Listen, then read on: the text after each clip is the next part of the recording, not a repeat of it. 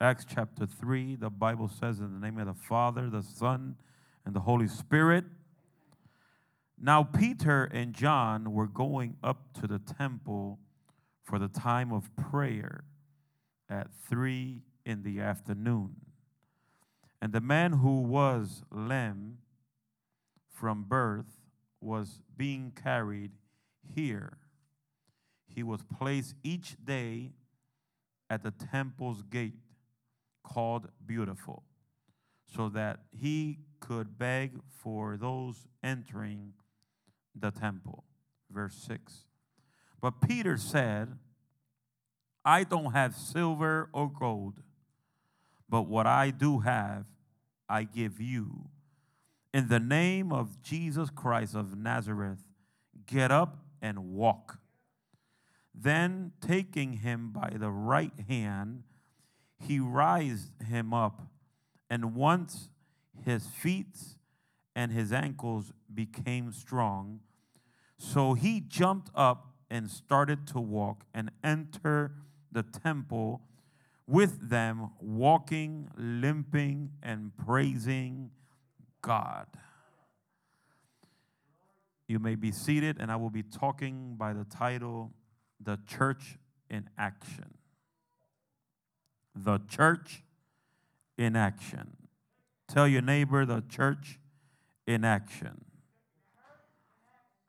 Come on, you can say it louder than that. A church with action. Action.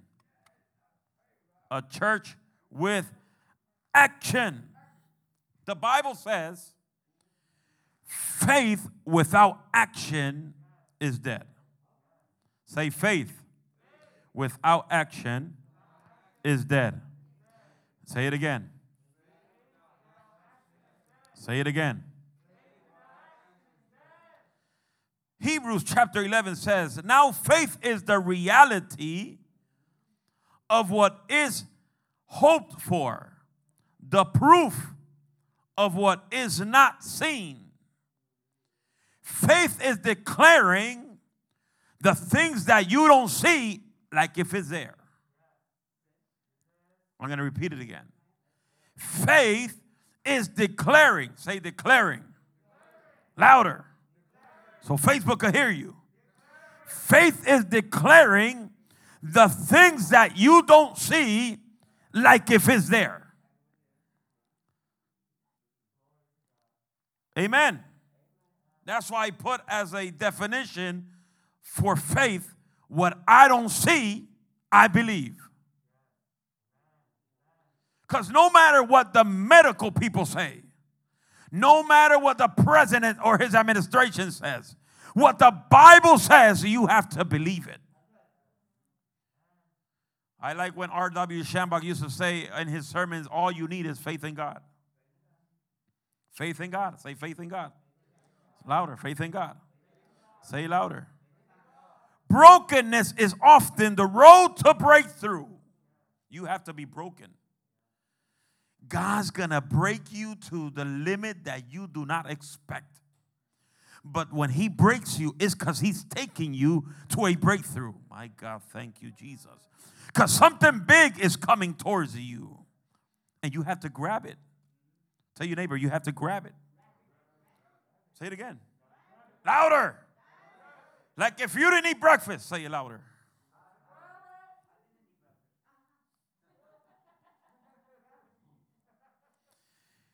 break brokenness is often the road to breakthrough.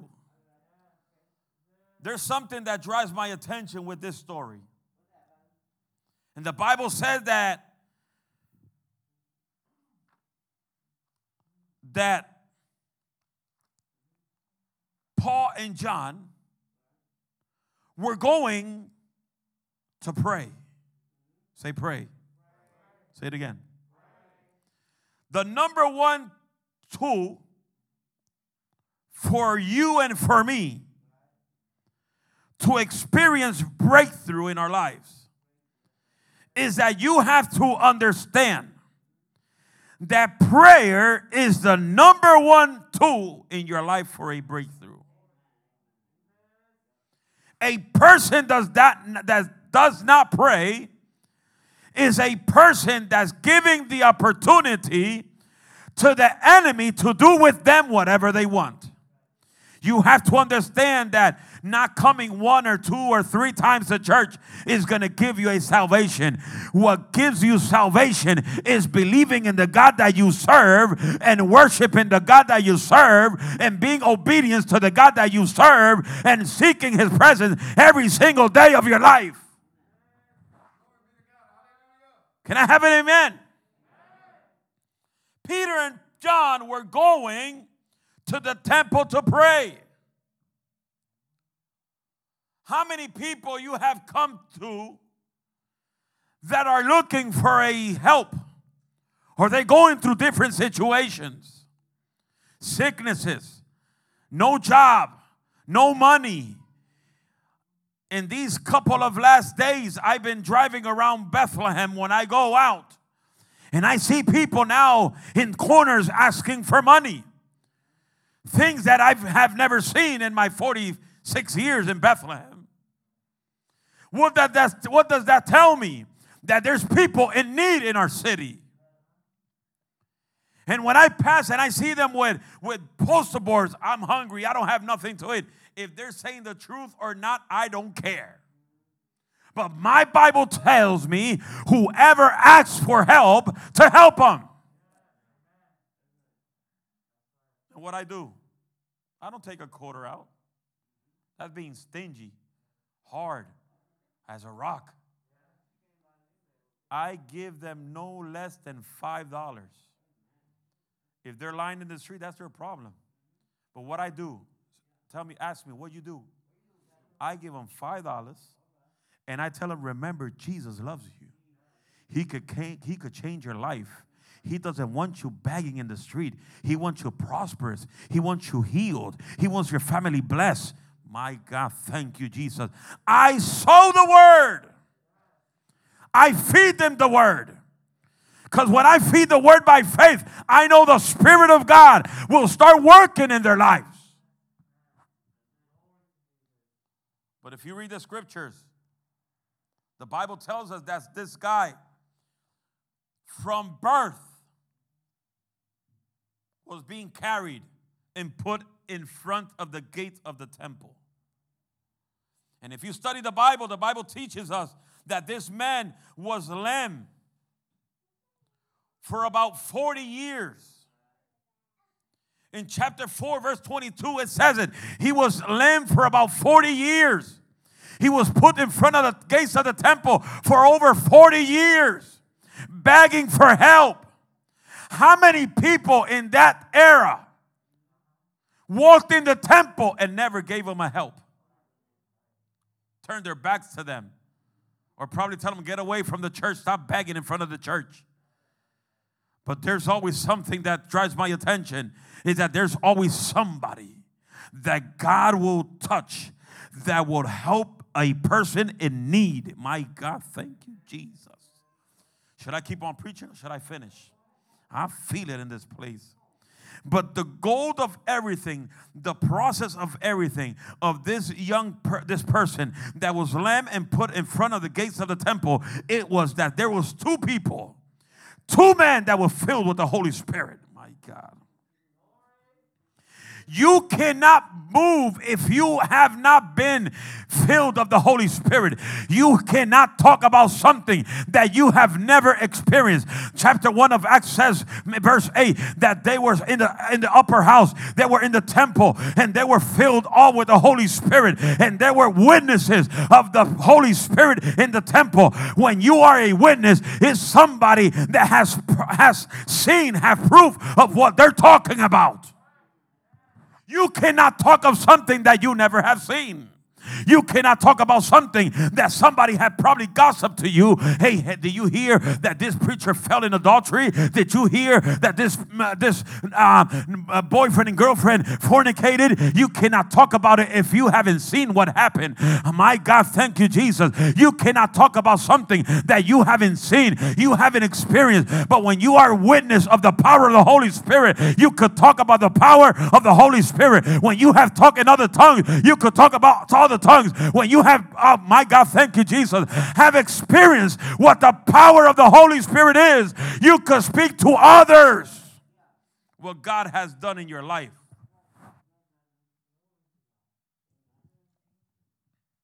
Let me calm down. I got another sermon. Whew. The Bible says they went, at, they went to the temple to pray at 3 o'clock in the afternoon. If you understand, if you only understand the power of prayer,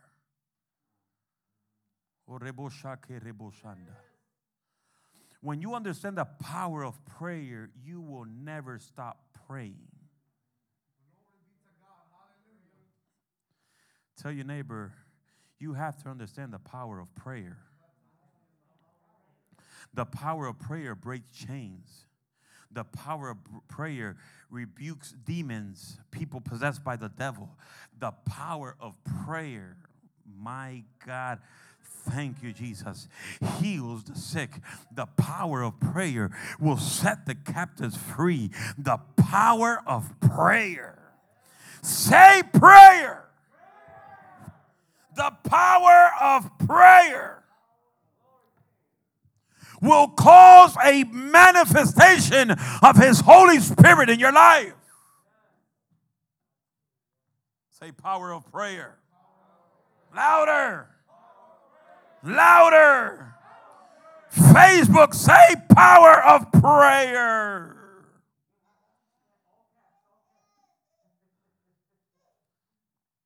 That's why when you look in the Bible, the Bible talks of this lady my God, let me look for the verse. Glory be to your name. Say power of prayer. Say it again. Again. Again. Power of prayer. The power of prayer. The power of prayer. Mark chapter 5. Go to Mark chapter 5. I want you to understand this. Mark chapter 5.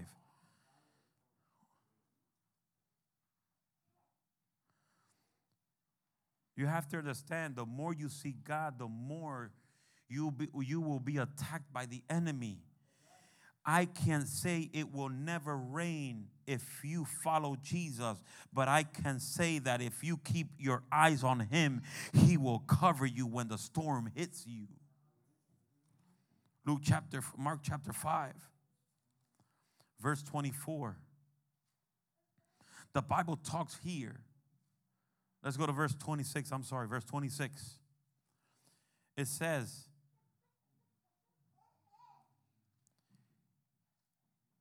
verse 25 says, Now a woman suffered from blooding for 12 years.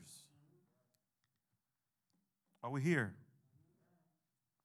A woman was suffering for 12 years from blooding. Amen. And the Bible says eh, she had endured much, she had endured much under many doctors. She has spent everything she had and was not helped all.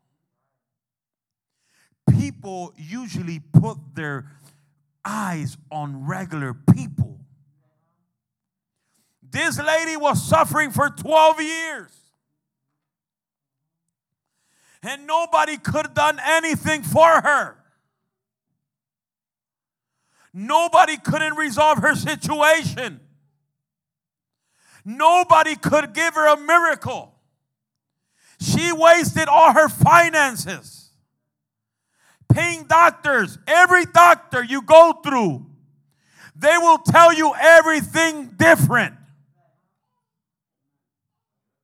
They will give you a different diagnosis. They will give you different medications. They will not give you the correct information. Because if they give you the correct information, they're giving you the correct information, they're losing money. Because the doctor only wants you to go to the hospital every single month so the insurance could pay their salary. But people run to the doctors instead of running to God because they lost their hope in God and they put their hopes on the doctor.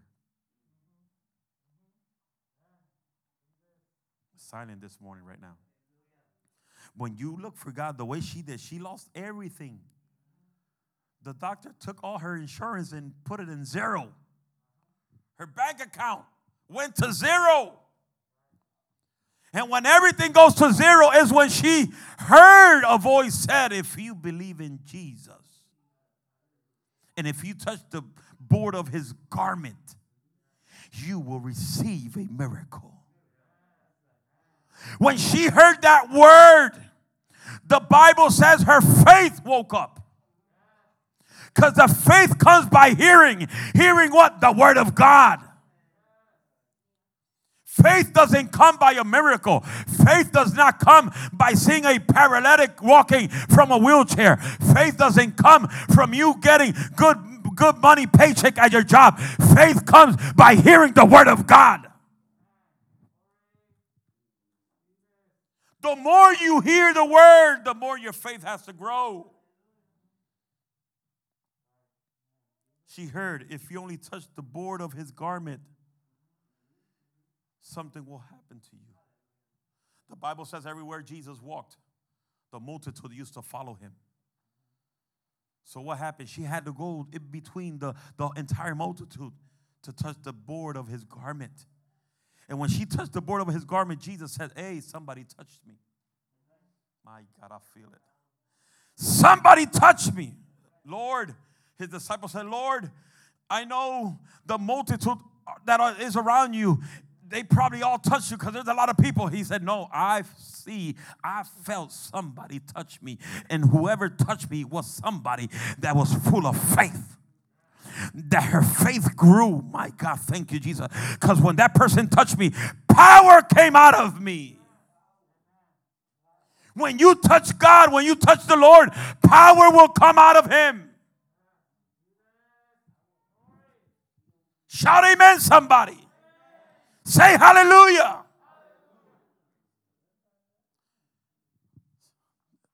My God, thank you, Jesus. We're say, for she said, if I just touch his cloth, his garment, I'll be made well. Verse 29 says, instantly her flow of blood ceased, and she sensed, sensed in her body that she was healed of her afflictions. At once, Jesus realized in himself that power, verse 30, had gone out from him. He turned around to, into the crowd and said, Who touched my garment? How many of you touch God every week? How many of you every day touch the Lord? When you wake up in the morning, you pray and seek God and say, God, thank you for another day I'm living in this world. Thank you for my family. Thank you for my children. Thank you for my mother. Thank you for my father. Thank you for my brother. Thank you for my sister. My God, thank you, Jesus. Every morning you wake up, you have to give thanks to the Lord for another day He give you to walk in this world. When thousands of people are dying daily. He gives you the privilege to wake up in the morning. He gives you the privilege to walk healed with health around the world. He gives you the privilege to work when other people with doctor's degree, bachelor's degree, master degrees cannot find a job. You have the privilege that you have a job today. Sometimes we are bad people to God. When we wake up in the morning, we don't even give him thanks. We go to sleep, we don't even give Him thanks. We don't take not even 10 minutes to read the scriptures of the Bible to fill our spirit. We have to give God the priority. Eso mismo. Priority in our lives. He has to be number one. You cannot put him second or third. He has to be number one in our life. He didn't sacrifice his life in Calvary for you to walk in this world in sin. He covered you with his blood for you to walk in this world as a perfect person. Even though you're imperfect, you're not perfect, but we walk as per, uh, towards his perfection, and we are walking as people in this world. Uh, glory to God, not perfect, but we walk towards this world, but under his protection and his per- and his perfection. And you become perfect when that trumpet sounds. You'll be perfect as he is perfect but we're walking as, per, as we're walking under his perfection.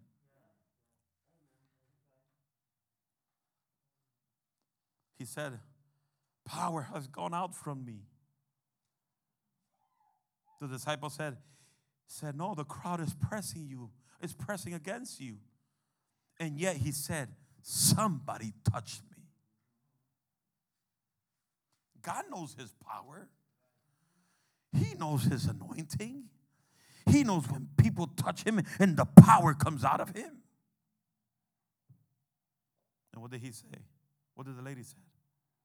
The woman, chapter verse 33 said, the woman with fear and trembling, knowing what he what had happened to her, came and fell down before him and told him the whole truth. I've touched you she confessed, I touched you. But the Bible says she fell, she kneeled on her knees. A form of gratitude, a form of humbleness, and form of my God, thank you, Jesus. Submission unto his presence, saying, I'm the one that touched you. What did Jesus say? Daughter, he said to her, Your faith has saved you. Your faith has saved you. Verse 34 Go in peace and be healed from your affliction.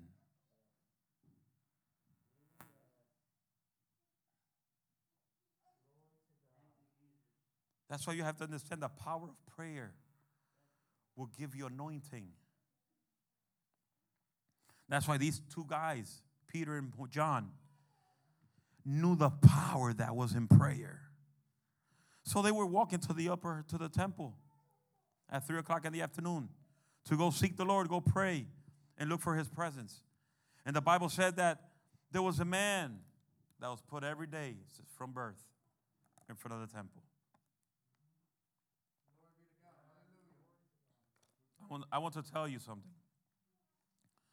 The door of the temple was not the man's problem. The Bible said they put him there every single day for him to beg for help.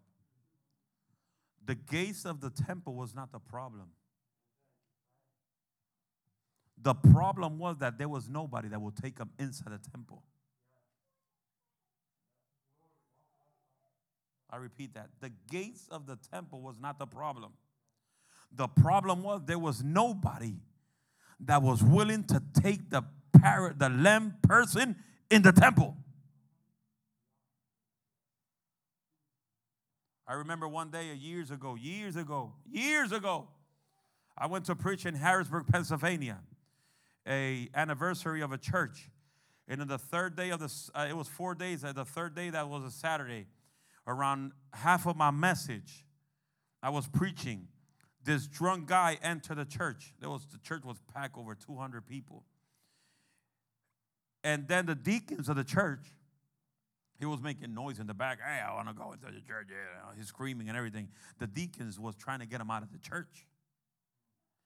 And that drunk person says, and I heard him from the altar. And there, there was so much people screaming, shouting, the anointing was flowing. But I heard him say, they kick me out of church, but they don't kick me out of the bar. I said, What? They kick them out of church, but they don't kick them out of the bar. I said, Shut up, everybody. Let that man come to me right now. And that day, I had a brand new suit brand new suit from a pastor that bought it for me in Roanoke, Virginia, that cost him about $350. And I hear that voice, and that voice of God says, Give him the biggest hug that you ever gave somebody. I said, Lord, I got a new suit. That dude stinks. Because the odor that came in that church was so strong. And me, with odors, I don't deal with it. I get nauseous. I get cranky. My stomachs go gulu gulu. And when I hear that, give him a hug. I said, Lord, you're crazy. I'm here talking to God. Oh, see, I, pre- I preach with my mouth, but my mind is talking to Him while I'm preaching. People say I'm crazy. I do multitask. I do multitask when I'm preaching too. I read, I talk to Him in my mind. And I'm here, you crazy? And I'm preaching, you crazy. Give this man a hug, you crazy. And God told him, give him a hug. You want to see a breakthrough, give him a hug. So I tell the guy, come up to the altar. The pastor said, You're crazy. He's a sinner. Come up to the altar. Pastor, sit up, sit down. Come down. Lower your pressure. I gave him a hug. I squeezed him so hard, I thought I broke his kidneys, his ribs, and everything. And he started shaking. And God told me, Let him go. I opened my arm and he fell on the floor in the altar. He was there for the next 30 minutes while I was preaching on the floor. What was God doing? Transforming him. What was the Holy Spirit doing? Breaking his chains. When that guy stand up from the floor, he said, What happened to me? His drunkenness went away. And I tell him, What happened to you? No, when you squeeze me and say in the name of Jesus, I felt like, like electric shots coming into my body. The power of God was coming out of me into his body. Right now is over 10 years from ago. That man is one of the deacons of that church. Because when you pray, you have the power of Jesus to declare a word with faith. In that word, in faith in Jesus' mighty name, something has to happen. Shout amen, somebody. You cannot let negativity ca- capture your life. You cannot let negative people talk to you. Any negative spirit that comes around you, cancel it, rebuke it in the name of Jesus. You cannot let a negative spirit govern your life. Because negative spirits will take you down instead of taking you further to where God wants to take you.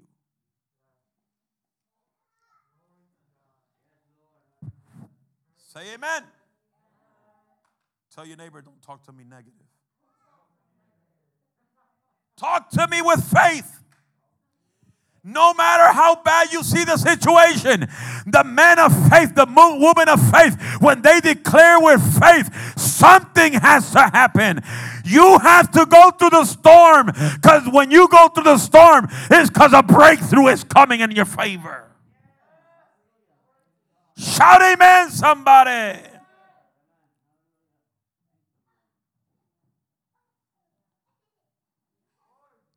Mia, praise the Lord. Mia, Mia, Mia, Mia. yeah, Mia, praise the Lord. Say hallelujah. Eso es.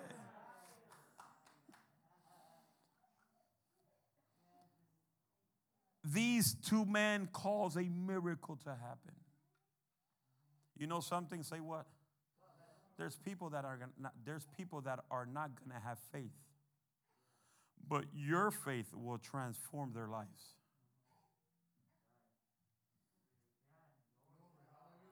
You probably say, How can God heal somebody that don't have faith? Because you have faith. I see many peoples in revivals I've been to tell me I don't believe in healing. And that's when I say, Thank you. I don't care if you don't believe. I believe. And if I believe, something's going to happen. I don't need you to believe in miracles. I believe in miracles. And if I believe, I'm seeing something happen. That's why every time you see me or you probably hear me preach, you could hear me say, I have a bigger faith than this temple. Because faith is not just because you say, I have faith. Faith, you show it with your action. Don't tell me you have faith and you don't have no type of action.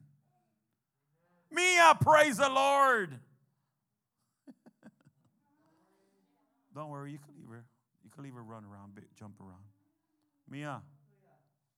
Hi, princess.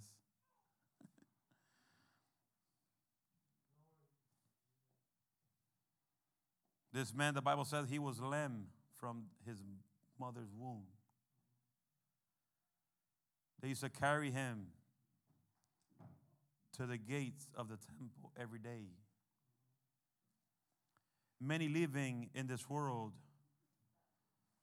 without no help. There's people that are going to need our help that they don't they can't do anything for their own self. But a lot of people make a lot of mistakes in giving their backs to the needed people.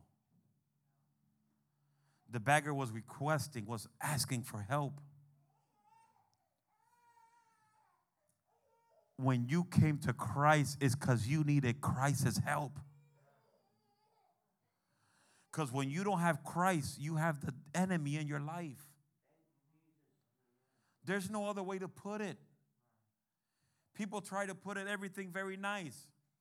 I've heard people speak about God and they're serving the devil. And they talk nice about the Bible and they don't realize that they're condemning themselves. Because when you talk about the Bible, knowing that you're in sin, that you're you're not living for the Lord, and you talk about the Bible, you're condemning your own self. And I hear people talk about the Bible, about the Word of God so nice. And I say, God, how could these people talk about your word and they are serving the devil? They think they're serving God. They're not serving God, they're serving the devil. You could talk about the Bible as nice as you can, but if you don't serve the Bible the way the Bible says, you're serving the devil. You practice sin, you practicing sin every day, you belong to the devil. That's the Bible. It's not me, it's the Bible. This word is strong, this word is hard. That's why a lot of people cannot resist this word because this word will break you. But the same way it will break you, it will make you new again. The Bible said this word is like a sword, it's, it's like a hammer. It will bang you hard, but it will heal you.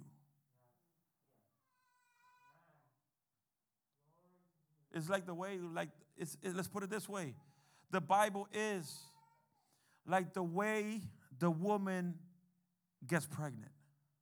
The woman gets pregnant. She gets the news I'm pregnant, baby. Oh my God, I'm pregnant. Yay!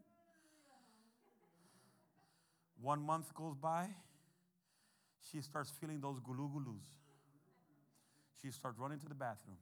She gets nauseous. She starts vomiting. I said, Oh my God, this is not for me. Three months goes by. Probably that stops. Six months goes by. Seven months goes by, and the kicking gets harder. The pushing gets harder. Eight months goes by, and it gets even harder. And sometimes the woman takes it off on the husband. Get away from me. You stink. Go shower. Get away from me. It's your fault.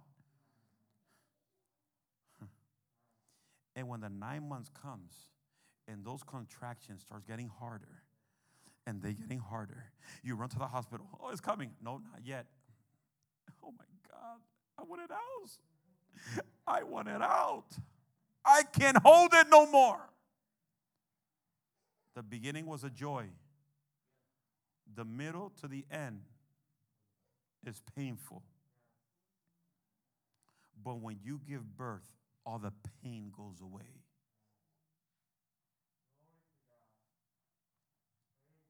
You start the gospel, you will see joy, happiness. In the midst of your looking for Christ, you will go through painful issues. You will go through some painful issues that you have never expected to go through. See, that's why I talk so straight to everybody. Because everybody comes to church, oh, everything is a joy. Everything is joy. You're going to have joy. Yeah, you have joy, but you have to pass through the desert. There's no promise if you don't go through the desert. Are we here? There's no promises if you don't pass through the desert. You're going to cry. The pain is going to be hard. But at the end of everything, there's a victory. Nothing happens in life if there's not a purpose for it. 40 years, this man was suffering. 40 years, he was put in front of the gates of the church. But there was two men filled with the Holy Spirit. My God, thank you, Jesus. That's what God wants his church. A church of action is a church filled with the Holy Spirit. A church of action is a church that loves to pray. Because prayer breaks chains. And what did this guy, Peter and, and John said? The guy, they found the guy in the gates of the church, and the guy says, I need help. Help me. Give me something. I need help. Peter and John says, I don't have silver or gold. I have something that will change your life. And the thing is that Peter and John told the lamp men, look at us. And when he was looking at Peter and John, he was looking at them with a, with a expectation of receiving something from them. But he probably was thinking they were going to give him silver or gold. He was never expecting he was giving they were going to give him a miracle. But the Bible says they told him, I don't have silver or gold, but I, what I have, I will transfer it to you. I could probably say, he said, what, what do you have? I have the power of the living God. I have the power of the living God. I have the power of the Holy Spirit. I got the power of a miracle, miracle healing man of God. I don't have silver or gold, but what I have, I give you. In the name of Jesus, rise up. But this is the, the, the point I like to talk. I, I finish with this. That they did not only give the word to him, they gave the word and they had a move of action. What does verse verse 7 says? Let's go to verse 6. Peter said, I don't have silver or gold, but what I do have, what did he have? Come on, what did he have? Come on, louder. What did he have? He had the power of the Holy Spirit.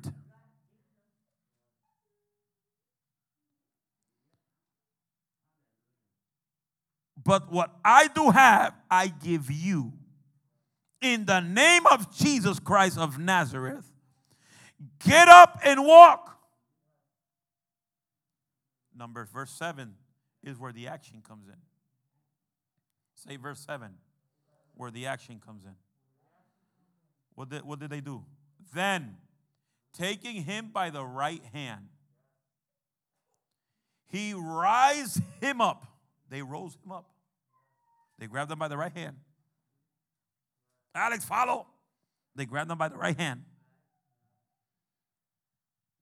They rose him up, and the Bible says his leg all got strong.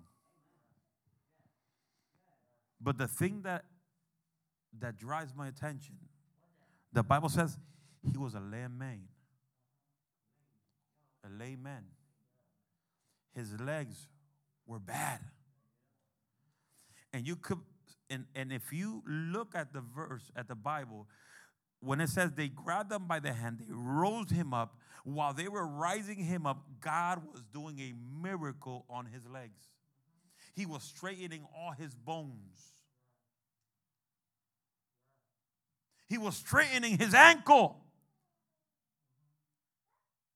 And the Bible says when he rise up, his legs all got strong and they walked in the church, in the temple. limping, walking, and jumping and glorifying the name of the Lord for a miracle that God did at three o'clock in the afternoon. God doesn't do miracles only at nighttime. God doesn't do miracles at 12 in the afternoon in a service. God does miracles when nobody's around. God. God does miracle when your pastor is not around. God does miracle when the prophet is not around. God does miracles when the evangelist is not around. God does miracles with those that believe in the word of God. The Bible says, and these signs shall follow those who have faith. In his name will cast out devils, and in his name will heal the sick. In what name? In what name? In Jesus' name. So if your kids get sick, your mother gets sick, put your hands on them and declare healing in Jesus' mighty name. You're not the healer. I'm not the healer. Jesus is the healer. And the same God that used Peter and John, and the same God that uses me, is the same God that will use you.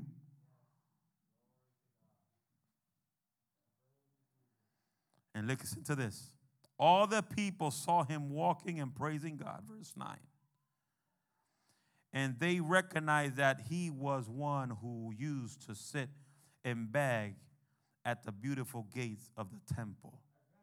So they were filled with awe and astonishment at what had happened to him. Who was filled with astonishment and filled with awe? The people that gave their backs to him. So, what happened? in the midst of the situation you go through, the people that turn their backs to you, the people that do not help you, God will show off and bless you in front of your enemies. Never give up. No matter what issue you go through, never give up. Remember, to see the promises God told you, you have to go through the desert because there's no promise without no desert. God bless you. Give God a big round of applause.